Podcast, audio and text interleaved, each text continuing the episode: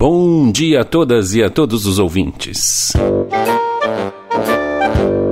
A CPI dos Pais, Central dos Problemas da Infância, abre nova sessão em caráter extraordinário para tratar dos requerimentos sobre a crise e o isolamento social. O requerimento que vamos analisar hoje é sobre o sono neste período de quarentena. Quais as alterações e impactos da quarentena na qualidade do sono? Como cuidar da rotina e do ritmo da casa de modo a promover um bom início e qualidade do sono? Para abordarmos o tema, vamos antes analisar provas de áudio colhidas na quebra de sigilo domiciliar. Vamos às provas.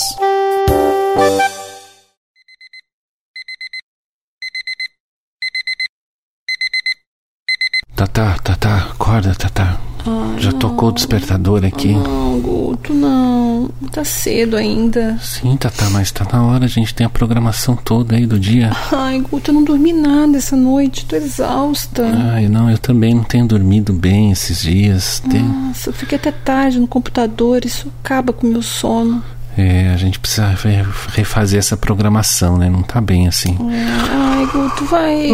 Vai lá fazendo um café pra gente enquanto eu durmo mais um pouquinho, vai. Ah, Tatá, não faz assim. Ontem você falou isso, ficou até às 10. Ai, Guto, não me entrega. Apresentados os fatos, vamos às análises com a senhora relatora que verificará o valor probatório do inquérito, visto que o estresse, a mudança da rotina, bem como os novos hábitos da quarentena podem prejudicar a qualidade do sono e, consequentemente, impactar na disposição para o trabalho, estudo, relações interpessoais e qualidade de vida.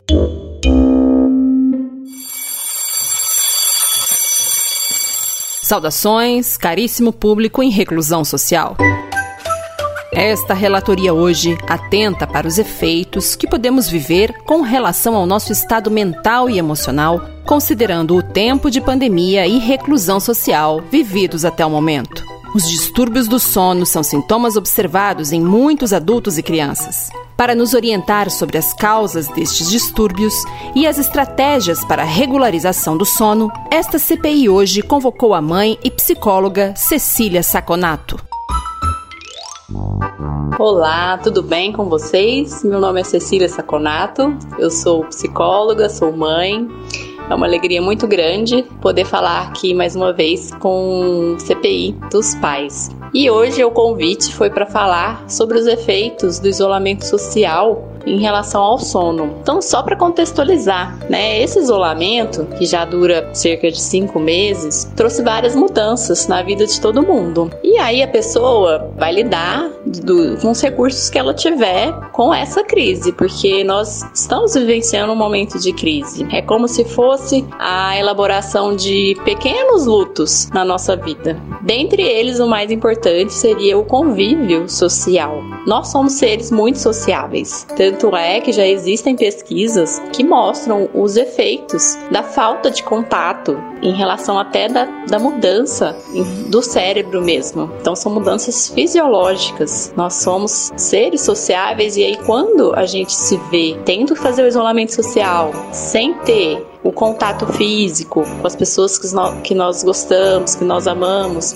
isso traz muitas mudanças, inclusive fisiológicas, para o nosso cérebro. E aí, cada um vai lidar com essas mudanças de acordo com os recursos que tem. Como é, é eu fiz a, essa analogia né, com a elaboração do luto, muito no sentido das perdas, as pequenas perdas que nós tivemos, e o luto, a elaboração do luto, ela, ele, a pessoa passa por fases, né? E a primeira fase seria a negação. É, a negação seria o quê? Não, isso não tá acontecendo, é, é uma gripezinha, não vai afetar, é uma doença. É negar, né?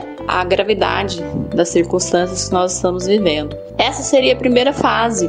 E muitas pessoas não saíram dessa fase e continuam nesse período de negação e com consequências que a gente sabe, né? Parte da população não, não aderiu ao isolamento social. Mas enfim, as pessoas que aderiram passaram por essa fase de negação no sentido de que, ah, é, eu vou aproveitar, usar esse período para aproveitar mais, ficar em casa, ficar com os filhos. E aí procuraram negar nesse sentido, né? É, eu vou, é uma, como se fosse umas férias. E aí fizeram as adaptações necessárias, e aí o tempo vai passando e as pessoas veem que essa situação vai se arrastando. E aí uma outra fase seria a fase da tristeza, aceitação da nova realidade, aceitação de que provavelmente o nosso normal não vai ser mais tão normal assim. É, e aí as pessoas vão ter que se adaptar novamente, estão tendo que se adaptar, principalmente a, a incerteza de quando vai durar esse isolamento social. Uma das mudanças bem drásticas que o isolamento trouxe foi na rotina de todo mundo, principalmente na questão, né, que eu já falei do contato social, principalmente de ficar o tempo todo em casa. Então, muitas pessoas fizeram home office, as crianças também em casa, fazendo aulas online. E aí altera toda uma rotina de horários. E aí, dependendo da pessoa, se é uma pessoa que essa rotina é muito importante, até para a questão da estruturação psíquica, isso traz muitas consequências, como aumento de ansiedade, não só para as crianças, como também para os adultos. Então é um período bem ansiogênico. Qual seria a dica nesse sentido? Tentar estruturar uma rotina, mesmo que você esteja em casa, você fazer uma sequência de atividades tanto para você como para as crianças é importante até para cadenciar o ritmo, porque o sono ele tem a ver com esse ritmo biológico. O nosso corpo ele tem que ter a sensação de que o dia passou, as 24 horas passaram. Então, estruturar estruturar uma rotina é muito importante nesse sentido. Atividade física. Então, nós ficando mais em casa, nós gastamos menos energia. Então, atividade física é muito importante. Até para o corpo ter a sensação de que, nossa, cansei, preciso descansar, principalmente para as crianças. Então, sempre que possível, fazer atividades ao ar livre, ir a uma praça, dentro, né, respeitando a, as normas de segurança em relação à pandemia, mas é muito importante para as crianças também e cuidar da mente, fazer o que se gosta, né? Reservar uma parte do tempo para você ter o autocuidado. É muito importante para você e você vai estar tá melhor para cuidar do seu filho. Tendo esse autocuidado em um momento que você separe o trabalho e ficar com os filhos, é muito importante também para os dois. Então, nesse sentido, ter um tempinho do seu dia, nem que seja 20 minutos, para você se dedicar a dar atenção plena para o seu filho, estar ali ali. Desligar o celular, desligar tudo e estar ali vivenciando esse momento com a criança. Então, a atenção dos pais durante o dia também vai proporcionar uma tranquilidade, uma segurança para a criança e vai fazer com que ela não procure essa atenção durante a noite porque pode ocasionar também um dos motivos dos despertares essa tensão durante a noite, que ela não tem às vezes durante o dia. Então, às vezes os pais estão mais ali, mas estão mais trabalhando, não conseguem organizar a rotina e acaba que essa atenção se perde e a criança pode é, necessitar dessas atenções, ter os despertares à noite por causa disso. Então, é uma boa dica também. Certo, pessoal? Essas foram umas pequenas dicas. Espero poder ter ajudado vocês. Se ficou alguma dúvida, tem tem uma página no Instagram, que é Psicologia de Mãe, e eu fico à disposição. Muito obrigada mais uma vez pelo convite. Faça-se o registro em ata para pensar nos autos as considerações aqui apresentadas.